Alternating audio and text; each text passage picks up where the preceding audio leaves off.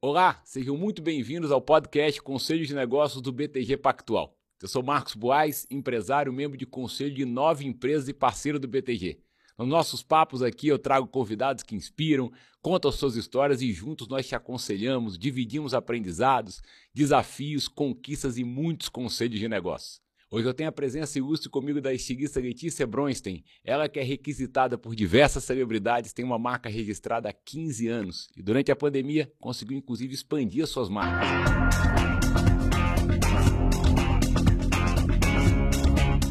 Letícia, obrigado pelo teu tempo. Eu sou muito fã do teu trabalho. Para mim, você é a maior referência de estilista feminina do Brasil. Olha, é... começamos bem. Obrigada, eu que agradeço. Você estar tá aqui, enfim, ter vindo até a loja e estar tá com essa vontade de conversar comigo e o que eu puder agregar. Ah, por favor. O que, que eu queria começar perguntando para você, porque eu vejo o quanto você demonstra através do teu trabalho a paixão pelo que você faz. Então é aquela frase de que feliz quem faz o que ama. E é verdade? Você é a pessoa que faz o que você ama? Com certeza, assim. Eu cada vez eu vejo que eu sou mais apaixonada e que eu tive a oportunidade de escolher trabalhar com isso desde cedo, porque quando eu fui fazer faculdade de moda, não era ainda uma profissão no Brasil, né? As pessoas se tornavam estilistas por se tornarem, por levarem jeito, e meus pais nisso eles foram muito importantes de falarem não, se é o que você quer fazer, porque eu não queria ser a estilista que fez design né, de interiores e virou arquitetura ou publicidade. Eu falei, se é isso, então vamos para isso. E desde o primeiro dia de faculdade eu comecei a fazer estágio, que eu acho que é onde eu peguei, né, trabalhando, é onde você pega toda a experiência. Então, sou cada dia mais apaixonada. Acho que o mercado vem se transformando e só para melhor. E você é, defende que é importante essa questão de se juntar a teoria com a prática, estudar num bom lugar, ao mesmo tempo ter a oportunidade de trabalhar? Eu acho que nada supera a experiência do trabalho. Eu acho que o dia a dia ali, o chão de fábrica, é, você conseguir pegar uma roupa, virar do avesso, entender o que você quer, ser como estilista, o que você quer para o seu produto, isso nada substitui. Mas as faculdades de moda no Brasil, elas vieram se profissionalizando muito. Então, eu não consigo hoje nem te responder assim se realmente hoje o estudo alcançaria. Eu acabei indo para fora, depois de me especializar, tudo isso. Acho que todo esse conjunto fez. Mas moda em si, quando eu fiz no Brasil, ainda não era tão relevante essa parte. Acho que as escolas correram atrás e até que eu pego estagiários mais preparados. Sim. Então eu acho que talvez essa, essa conta está começando a fechar. E essa oportunidade de ter feito esse, esse curso fora e de ter estudado nesse momento foi Londres que você foi? Foi Londres. Ele foi muito importante, mas para eu entender que eu queria fazer uma moda que deixasse a mulher bonita. Porque lá eles te ensinam, né? A St. Martins, que é a faculdade que eu, que eu estudei, ela formou Galeano, formou Stella McCartney, formou McQueen. Então você começa a entender o racional, porque existe uma técnica de criação que você aprende lá. E você fala assim: nossa, agora eu entendi aquele desfile louco que você via, que você falava, a pessoa surtou. Não, tem todo um storytelling atrás. E eu voltei com a certeza de que eu queria fazer uma moda bonita, mas comercial. Que eu não queria fazer aquilo. Então foi ótimo como, enfim, como estudo e tal, aprendizado, mas também para ter pra tomar esse olhar, para tomar uma decisão de marca, que se eu, quando eu tivesse a minha marca, o que, que eu queria dela. E é muito importante no segmento de moda definir um nicho de atuação. Por exemplo, você definir que o teu nicho é um nicho de mais festa, mais uh, como que é essa essa visão tua sobre esse tipo de visão? Eu acho que o DNA, na verdade, eu antes acreditava nisso. Eu falava assim, não adianta a pessoa que faz festa querer fazer o jeans bem. Hoje não. Hoje eu acho que dá, tanto que eu hoje tenho três marcas e eu acho que eu consigo é, trazer o DNA, que eu acho que é o mais difícil né? Uma vez eu vi até um podcast do Jataí, do Grupo Soma, ele falando assim: para mim, uma marca só é uma marca se você olhar para ela e falar assim: eu consigo ver um hotel dessa marca? E eu consigo ver um hotel Letícia, eu, eu, a também. cara que teria e tudo mais. Então, eu acho isso para mim foi bem divisor de águas. Eu falei: não, eu consigo hoje ter o jeans Letícia, eu consigo ter o tricô Letícia, e eu consigo saber de onde ele veio, do DNA que eu criei, que eu acho que é o mais difícil. Acho que marca todo mundo tem, toda hora aparece uma marca por aí. Agora, DNA, pouquíssimas. E você teve essa possibilidade de pensar em fazer e diversificar o teu negócio no meio da confusão da pandemia, né? Muitas pessoas pararam, outras pessoas fizeram do limão uma limonada, que foi o teu caso. Como é que foi essa decisão? Na verdade, eu acho que outras pessoas já tinham enxergado isso antes, porque eu já tinha feito é, collabs com os maiores players do mercado, né? Já tinha feito Riachuelo, já tinha feito Hope, já tinha feito Ering, que foi a última, foi dezembro antes da pandemia. Então, acho que as pessoas já enxergavam que o meu DNA era muito forte e que traduzido para produtos mais do dia a dia ou com outras faixas de preço, ele era escalável.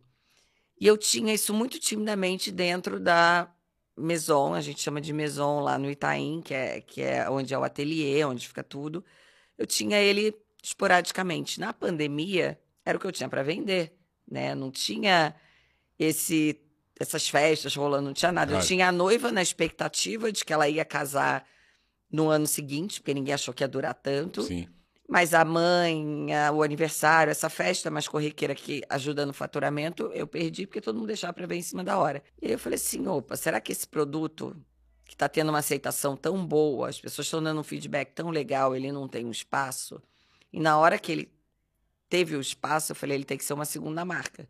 Porque senão as pessoas não vão entender. E hoje, até agora, o nosso grande desafio é essa comunicação. Porque as pessoas pensam em Letícia Bronstein, pensam em vestido de festa de noiva. Sim. Falou, mas você tem jeans? Eu falo, tenho. Tenho uma segunda marca que eu lancei há um ano e meio, que eu abri uma loja no Iguatemi. Jura? Então, hoje é muito difícil você comunicar essa transição. E é, é o nosso grande desafio, onde a gente está colocando todas as forças. Mas realmente foi uma oportunidade de enxergar que a nossa roupa era uma roupa que a mulher estava sentindo falta no guarda-roupa. Então, vamos fazer uma segunda marca, vamos crescer e vamos enxergar o que a Riachuelo enxergou, o que a Ering enxergou, que a gente é escalável.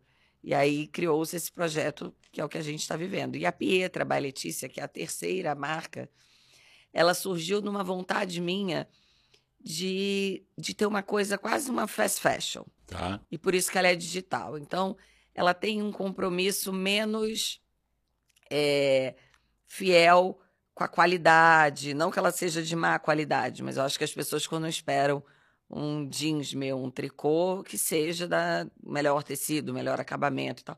Mas se eu tiver vontade de fazer uma coisa que está todo mundo fazendo, sei lá, um tie-dye, na época que estava todo mundo fazendo tie-dye, eu posso fazer ele de uma forma mais rápida, mais fácil e que daqui a pouco já trocou. Então, eles são coleções cápsulas. Então, realmente, eu fiz do limão uma limonada mas agora a limonada, né, precisa virar. Tem que entrar o lado empreendedora. Exatamente. Que agora. é uma coisa que eu também é, te admiro muito na posição de mãe. É, você empreende, você é uma super estilista e é mãe. Como é que divide esse tempo?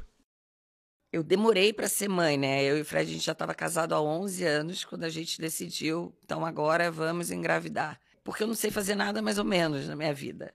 Mas, ao mesmo tempo, eu tive uma mãe que sempre trabalhou muito. Então, eu também nunca criei na Pietra uma expectativa de que, ah, eu vou ser aquela mãe super presente, eu vou tirar um ano é, depois que ela nasceu. Voltei a trabalhar com 40 dias. Na maternidade, eu já estava ali, ó, no WhatsApp, trabalhando. Acho que o WhatsApp facilitou muito. E é o que eu falo para as minhas amigas que ficam se martirizando nisso. Eu falo, ela nunca conheceu outra mãe. Não é que ela é teve é aquela mãe. Que seja essa verdade. Né? Ela nunca teve a mãe presente ali full time e de repente eu sumi e fui trabalhar. Eu sempre fui a mãe. É o contrário. Quando eu consigo buscar na escola, ou quando eu consigo é, fazer alguma coisa diferente, é, ela se surpreende positivamente. E eu tento passar para ela e o Fred também muitos valores de que é, o trabalho primeiro. A gente trabalha porque a gente gosta. Então a gente é muito feliz. A gente não chega em casa reclamando do trabalho, a gente chega muito feliz. E ela curte, né? Então, porque ela vai nos casamentos, vê as noivas e tudo mais. E que o que a gente também tem de, de poder viajar, de poder, fim de semana, estar na casa de campo, poder comprar o brinquedo que ela quer, isso tudo vem do trabalho. Então, quando a gente dá um brinquedo, ela fala, ai, mamãe, quero isso. Calma, agora só vai ganhar no Natal, porque a mamãe precisa trabalhar todo esse período para juntar dinheiro para comprar isso para você, para ela entender também o valor do Sem trabalho. Dúvida. Então, eu me propus ser essa mãe, mas eu precisava esperar esse tempo para ser a melhor mãe, como eu precisei trabalhar para muita gente para ser uma super estilista. Eu acho que as pessoas às vezes são muito imediatistas, né? Elas querem tudo na hora, querem que a marca seja incrível em dois minutos, querem ser a melhor mãe do mundo, querem ter o melhor casamento. E, e é, tudo é uma construção, né? Claro, sem dúvida, e é muito importante. Eu também tenho dois filhos, então para eles é sempre passando essa essa verdade de que valor, os né? resultados, né? esse valor e, e, e, esses resultados que são importantes para eles já terem dentro de, de casa e na cabeça, para que no futuro eles também pensem que não tem nada fácil. As coisas é, que se eles não trabalharem, as coisas não vão cair no colo. Eu acho que trabalhar é muito nobre, né? Eu acho que é muito importante a gente passar isso. Tanto que eu brinco com ela, de vez em quando ela faz uns desenhos, eu falo, desenha um vestido, filho, tô querendo me aposentar logo, quando é que você vai assumir a marca? E ela fala, minha mãe é estilista. Já teve uma história que foi ótima. Chegou uma mãe de, do colégio com uma camisa CEO. E aí o filho perguntou para ela, falou assim, o que, que é CEO? Ela falou, quer dizer que eu sou dona da empresa que eu trabalho. Não, não. Dona da empresa é a, a mãe da Pietra, que tem uma loja toda dela. Eu falei, Jesus, o que, que essa criança está falando na escola? Mas ela falou com orgulho, claro. né? Então, é muito legal. Não, muito, muito. E, e você conversa com ela sobre o início de tudo, porque você foi dançarina profissional. O que que esse início da tua fase profissional hoje impacta na tua parte criativa? Nossa, eu acho que a dança é, é das coisas que mais foram importantes para ser a profissional que eu sou hoje, porque a dança ela te dá disciplina, ela te dá competitividade, porque se você não não ensaiar muito, não treinar muito, você vai ficar na última fila na apresentação de final de ano, que pra gente, quando tá dançando, é, né, nosso, nosso Oscar, né? Tá, qual lugar que vão colocar a gente? E ao mesmo tempo ela te traz um olhar estético muito importante. A, a dança, ela é dos movimentos, ela é de você procurar o belo através da posição do corpo. E aí vem o figurino, vem tudo aquilo. E eu tive professores que foram fundamentais para mim e que me trouxeram esse olhar também para as artes, para tudo, porque a dança ela se mistura muito. Então essa coreografia vai ser inspirada em Rodin. Então vamos estudar Rodin para poder trazer. Então é um conjunto. Eu acho que ninguém que trabalha com nada, arquitetura, é, criação, publicidade, moda, dança, tudo é olhar a gente tem que treinar o olhar. Então é uma viagem que você faz, a dança, um museu que você. Você não sabe como é que aquilo tudo vira um tricô. Às vezes, é um conjunto de inspiração. Ah, como é que você cria? Você tem uns. Minha, minha coaching, a maior briga com ela é que eu tenho que ter meu tempo ósseo de criação. eu falo, não tô tendo. Mas vem, porque tá, tá dentro, é o conjunto é da sua memória.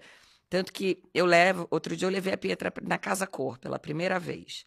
Porque eu me lembrei, quando anunciaram vai ter a Casa Cor, eu me lembrei que todo ano meus pais me levavam. E o quanto isso hoje. Influenciou? Influencia no, no meu olhar estético para tudo, até para montar a loja e tal. Então, vou levar ela, mesmo ela.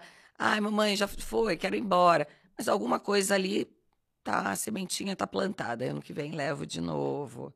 E ela tem uma memória, ela tem um olhar bom. É, essa coisa da performance, eu acho que o esporte, de alguma forma, essa coisa da dança traz para nós empreendedores é, disciplina, né? E é Com muito certeza. importante a busca da performance, a busca e da a superação. competitividade, né? Claro. Porque o empreendedor está competindo com o vizinho 24 horas por dia, né?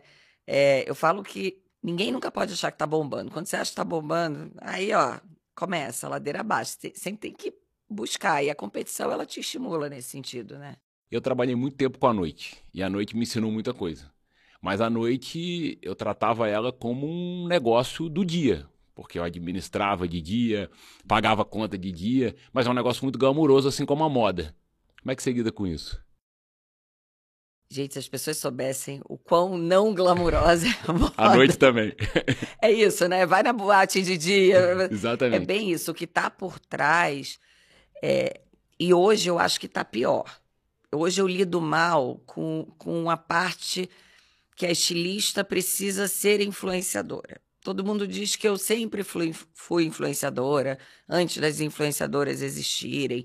Eu já era grande no Twitter, eu já era grande no Instagram. Só que quando isso começou a mudar de figura e, vo, e você precisou, porque era muito natural para mim. Se eu estava aqui gravando com você, tava, ai, tô aqui gravando com o Marco, olha que legal, né? Mas quando isso começou a virar uma obrigação para a venda acontecer, aí eu comecei a lidar mal. Aí eu comecei a trair. Porque tudo para mim tem que ser natural. Eu não tenho que estar tá aqui falando com você, buscando. Eu tenho que estar tá aqui falando porque, poxa, olha que bacana, olha a troca que a gente está tendo, olha se alguém ouvir. e quiser trabalhar com moda ou quiser empreender e já tiver tirado disso alguma coisa, essa naturalidade que perdeu um pouco, que eu lido um pouco mal. Então agora eu estou voltando a glamorizar um pouco o meu papel de estilista, que as pessoas acham que é muito maior do que é, na verdade, no dia a dia. Porque, óbvio, você está ali com a celebridade, com a influenciadora, é legal. Mas eu gosto de dar o espaço delas também. Claro. E eu acho que eu ganhei muito espaço com elas, porque elas não chegam lá no ateliê e eu estou mostrando os bastidores. Para mim, a foto delas no dia, lá usando do evento, aquilo já era o resultado do meu trabalho. E se ela está na minha casa jantando, ou se eu estou na casa dela, aquilo dali era uma consequência que nem todo mundo precisava saber. Agora, hoje, a sua vida virar quase um documentário 24 horas por dia, isso eu tô, isso eu tô aprendendo a lidar. Então, se disser que eu lido bem pra caramba hoje, com isso eu não lido. É um desafio gigante, porque eu me lembrava, o Royal foi uma das casas que, que eu tive. E eu lembro que não existia essa coisa de celular. Ao contrário, no Royal é, o que aconteceu no Royal ficava no Royal. Isso Tinha acabava. no máximo um fotógrafo na noite. Na noite, na entrada. registrando na entrada, então as pessoas se sentiam muito mais à vontade. É. Ao mesmo tempo, hoje, eu tenho um dos meus principais investimentos, que é a Spark, que é uma companhia que faz essa conexão entre as marcas e os influenciadores. Então, achar esse meio do caminho É é, é realmente super importante, mas não é fácil. Não é fácil. Pra você também deve ser difícil. Muito difícil, porque é, eu nasci num mundo que não existia essa comunicação, então às vezes a gente fica realmente sem saber muito qual é esse limite. E do descartável, porque hoje o conteúdo tá, tá tão intenso que pensa em termos de campanha de moda. Antes você criava uma campanha de moda para aquela coleção, ela durava, sei lá, uns seis meses, tinha outdoor, tinha anúncio na revista. Mesmo você postando no Instagram, aquilo tinha uma durabilidade. Hoje, se você não gera conteúdo todo dia para o Instagram, aquilo virou velho no dia seguinte. Você teve, nossa, envolver um time, uma equipe, um, pensa, um pensamento de o que, que eu quero comunicar. Então, é, é para mim é muito difícil. É, É, muito difícil. É, é um desafio, acho que é, quando a gente chega à conclusão de que tem outras pessoas do outro lado e talvez o que a gente vai postar vai influenciar de fato na vida delas, vai mudar de fato a vida delas, acho que faz sentido. Aí anima. Anima. E no caso da gente, assim, a gente gosta de falar, a gente tá aqui conversando, a gente gosta de trocar ideia, a gente tem facilidade. Não é que pra gente é botar uma câmera na nossa frente e o mundo acabou. Não, a gente lida bem. Sim. Tô vendo que você também, sim, faz super bem. Então é isso, é a gente ir se adaptando e entender que se a gente entregar um conteúdo, às vezes é o que você falou, é uma besteira, não é nenhum conteúdo de empreendedorismo, é um conteúdo de proporção de como que eu, por que que eu escolhi me vestir naquele dia para trabalhar daquele jeito. E alguém me manda um direct falando assim: "Nossa, nunca tinha pensado nisso, usei e adorei". Já valeu. Influenciou positivamente alguém. Eu mesmo que não seja assim. usando a minha roupa, Sim. mesmo que não gere a venda, gerou ela um mindset diferente para como ela vai se vestir para trabalhar. Perfeito. Então, é isso, mas eu tô chegando lá, eu tô tô mudando a cabeça também e, e acho que é importante. E você conquistou esse segmento de celebridade de forma gigantesca. Né? Eu sei disso porque te acompanho há muito tempo e sei o quanto é, as celebridades te admiram e, e usam suas roupas. E é um desafio. Você conquistar esse espaço, porque são pessoas que, que são críticas, são pessoas que são que buscam né, é, roupas de alto nível. Então, como é que foi esse primeiro momento? Como é que foi essa entrada para conquistar esse público? Eu acho que essa entrada foi num momento certo, porque em que sentido? Eu me lembro que as festas de novela, que era uma coisa muito relevante, assim, né, comunicavam que aquela novela estava vindo, os atores não iam tão montados. Essa coisa era muito de Hollywood, dos stylists, né? Para quem não sabe, stylist é quem veste as celebridades, quem monta o look, quem pensa na maquiagem, no brinco, na combinação e tal. E eles estavam começando a se tornar relevantes.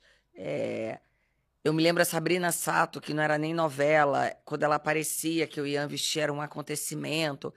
Então começou com eu vestindo elas dentro dos personagens das novelas, os stylists começando a querer fazer um trabalho relevante, e eu começar a falar assim: então vamos vestir para a festa da novela? E esses eventos começarem a virar red carpets.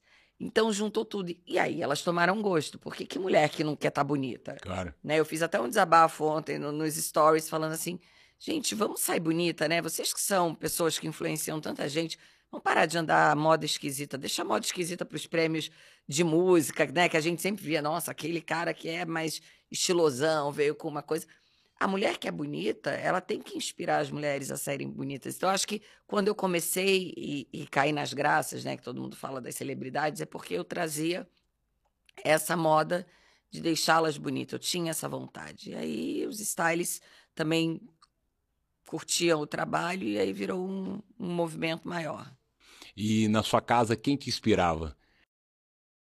A minha mãe, eu acho que minha mãe se veste muito, muito bem, mas eu sempre olhei muito lá fora, assim. Olhei muito red carpet, eu sempre fui muito apaixonada, assim.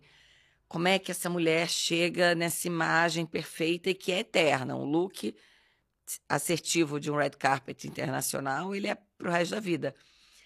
E o que tem muito a ver com a noiva, porque eu falo que o dia que a mulher casa é o Oscar da vida dela, né? Ela, se, ela quer estar o mais bonito para o mundo dela.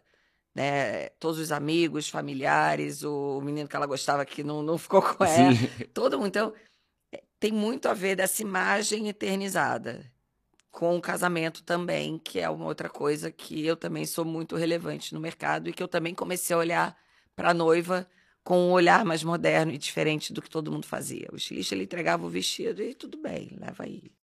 E tua referência no segmento qual é, mundialmente falando?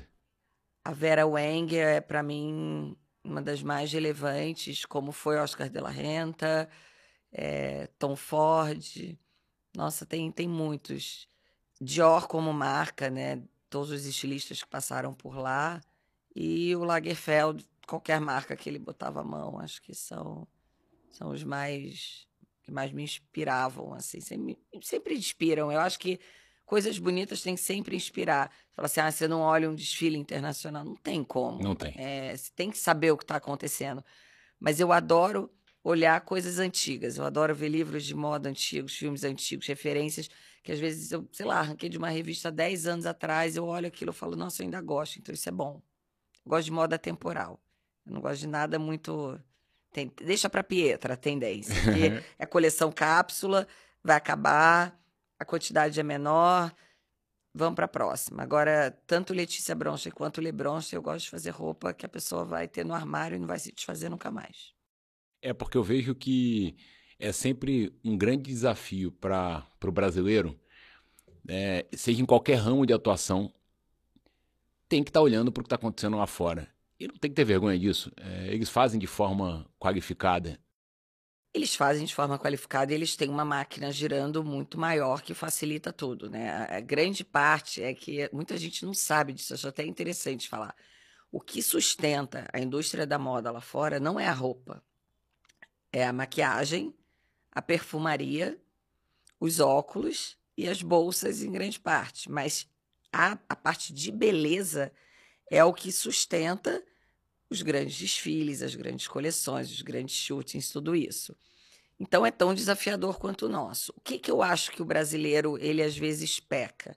Não valorizar o que a gente tem. Ele prefere sair no peito com uma camisa de uma marca lá fora que ele acha que aquilo vai dar um status para ele e não perguntarem de onde é. Nossa, é de uma marca nacional, olha que legal. Óbvio que o lado de fora é legal, eu também consumo, não tenho a menor vergonha Mas tem muito falar. talento no Brasil, né? Mas tem muita coisa boa aqui. Muita. E, e se a gente quanto mais a gente consumir aqui, melhor o produto vai ficar. Porque é a cadeia alimentar da produção, né? As tecelagens, as melhores tecelagens nacionais foram acabaram por falta da roda girar, pela China que invadiu o produto. Então, acho que na hora que o consumidor entender que é toda uma cadeia que ele está sustentando, ele vai olhar diferente para o produto daqui. E aí ele, ele pode ter no armário também. Ele pode ter os dois e, e, usar com o mesmo orgulho. Que eu acho que foi isso que o casual da gente na pandemia conquistou, porque a mulher que era minha cliente da festa, ela usava o casual das marcas lá de fora. Quando ela viajava, ela comprava. Ela não viajou, claro. comprou aqui e descobriu que era legal também. Falou, opa, então por que eu vou comprar o jeans lá? Por que eu vou comprar uma camisa lá se a daqui é bacana também? Aí foi quando ela foi. Passa, passa a testar e passa a valorizar, entender que tem qualidade o suficiente, ou às vezes até mais. Ou até mais, exatamente. E eu acho que a parte criativa é sempre muito romântica, né? Muito, é muito bom criar, eu adoro criar. Mas na hora de você sentar atrás da mesa e discutir número, é um desafio diferente. Como é que é esse teu lado empreendedor? Nossa, esse é difícil. Esse é desafiador, porque realmente eu acho que eu tenho um tino para negócio, assim, um feeling muito bom, um lado marqueteiro muito bom, mas eu realmente não sou essa pessoa executora da planilha, dos números, do quanto tem que vender. Então hoje eu trouxe time, porque sozinho a gente também não faz nada. E respeito. E acho que quando você traz time, o lado empreendedor e criativo tem que ficar de lado respeitando o que a pessoa está falando, porque senão você não vai para frente. E uma das coisas que a gente fez quando fez a, a, a rodada de captação foi muito pensando nisso. Não trazer pessoas só porque elas vão investir. Trazer pessoas que a gente não poderia pagar para estarem ali ajudando, cabeças pensantes. E Sociedade complementar. É isso. Foi muito mais nesse sentido do que botar o dinheiro para dentro, assim, porque nem foi uma rodada gigante, uma rodada super enxuta para trazer executivos, cabeças maravilhosas para ajudar o negócio a crescer da melhor forma. Porque eu, eu tenho essa consciência que, por mais que eu tivesse há 13 anos um negócio super saudável, era um, uma empresa familiar, no sentido de tamanho. A marca era gigante, mas a estrutura era familiar. O ateliê é sempre uma coisa muito pequenininha. Mas agora a gente está entrando no atacado, e-commerce. E-commerce eu entrei no meio da pandemia, imagina, louca, né? Tipo, todo mundo brigando por um espaço na internet, eu lá, pequenininha, brigando junto. Então... Mas aí é uma pós-graduação gigante, né? De não, testar, e no grito, né? Grito. Não, não, vambora. é consertar pneu furado com carro andando. Sim. É isso. Não, eu acredito muito em sociedade. Eu, eu acredito que sociedade, eu acredito que ninguém é bom em tudo. Tem que ter essa humildade. E na hora que você entende essa humildade, você consegue construir um time que te complementa, aí sim, você passa a não ganhar jogos e passa a ganhar campeonato. Inclusive em criação. Porque eu não posso ter a pretensão que eu vou criar para três marcas sozinha né? É, acho que o meu tete a tete é muito ali com a, com a cliente do sob medida, essa que é o meu olhar ali na hora. Mas a coleção, tanto que eu, hoje o meu cargo é diretora criativa, mas tem um time tocando, porque nem isso mais eu dou conta. Mas é, é também uma. É, deve, deve ser uma, um grande desafio. Assim, quando eu comecei a, a ir para a parte de conselho das empresas, que eu era executivo, você delegar algumas posições, ainda mais é, um lado que eu tenho que sempre me desafiar, que é o meu perfeccionismo, uhum. você delegar é difícil, porque você começa a falar, pô, mas eu podia ter feito melhor. Talvez se eu tivesse nesse lugar, mas também não teria diversificado. Como é que é esse teu lado? Eu sou bem centralizadora. E eu sou aquela que, se eu acho que não, não tá sendo feita no timing, eu vou, pego e faço. A gente faz muito coaching para isso. gente... é isso, você também tem que entender suas falhas, respeitar e procurar ajuda de profissionais que vão te ajudar a ser uma gestora melhor. Não tem segredo. E é uma transição. É o que eu falei, nenhuma marca nasce do dia para o outro, você também não vira um. É isso, do executor, você não vira um, só um conselheiro, né? Sim. A gente tem que saber nossas, nossas fraquezas e melhorar com pessoa. E Letícia, para concluir, eu queria te perguntar, eu queria que você desse para a gente algumas dicas de quais são os seus mais valiosos conselhos de negócio? Eu acho que o principal para qualquer área é: você está estudando, arruma um estágio, vai trabalhar e de preferência numa empresa pequena. Uma empresa pequena, ela vai te dar uma noção de tudo. Você vai para uma empresa grande, vão te botar para fazer aquilo. Eu vou consertar esse microfone todo dia. Me dar, todo dia vão me dar um microfone para consertar. Uma empresa pequena, ela vai te dar a oportunidade de olhar. E aí você vai conseguindo entender em que área, porque moda, eu poderia ter ido para um milhão de, de coisas. Você, numa empresa pequena, você conhece o stylist para saber se você amanhã quer ter uma agência de produção de moda, se você quer trabalhar em compras, se você quer trabalhar em varejo masculino, em varejo feminino. Então, acho que minha maior dica é essa. Trabalhe desde o primeiro dia de faculdade numa empresa pequena, porque aí você descobre que profissional dentro do, do que você escolheu ser, você quer ir. E aí você vai depois se especializando. Então, o meu primeiro emprego agora, depois do estágio, se eu quero ser estilista, já vai ser numa empresa. E aí você vai desenhando isso. E um negócio, se você, quando você for abrir um negócio que não exija muito investimento no início, porque você vai errar, né? É um ciclo de erros e acertos. E aí você não fica naquela pressão de muitos negócios que quebram no início por isso. Meu negócio no início, ele era a cliente encomendava, eu ia lá pedir a renda na França, comprava seda, entregava o vestido. Aí vinha outra, e assim eu fui escalando. Aí eu podia me dar o luxo, ah, agora eu vou fazer uma coleção de Réveillon. Agora eu fazer um vestido para celebridade como marketing. E aí aquilo foi crescendo, foi escalando aos poucos. Aula. Obrigado, Letícia. Obrigado Imagina. pelo teu tempo. E Imagina parabéns pelo teu trabalho, sou um grande admirador teu. Obrigada. E Recíproca parabéns é verdadeira. Tudo. Obrigado. E abraço em casa, que eu também sou muito fã do Fernando. Ah, obrigada. Espero que tenha sido legal aí para todo mundo e que tenha ficado alguma dica boa. Super obrigado. Parabéns pelo sucesso e agradeço por compartilhar suas dicas com a gente. Pessoal, não deixe de acompanhar a Letícia e, claro, o BTG Pactual nas redes sociais. Até o próximo conselho.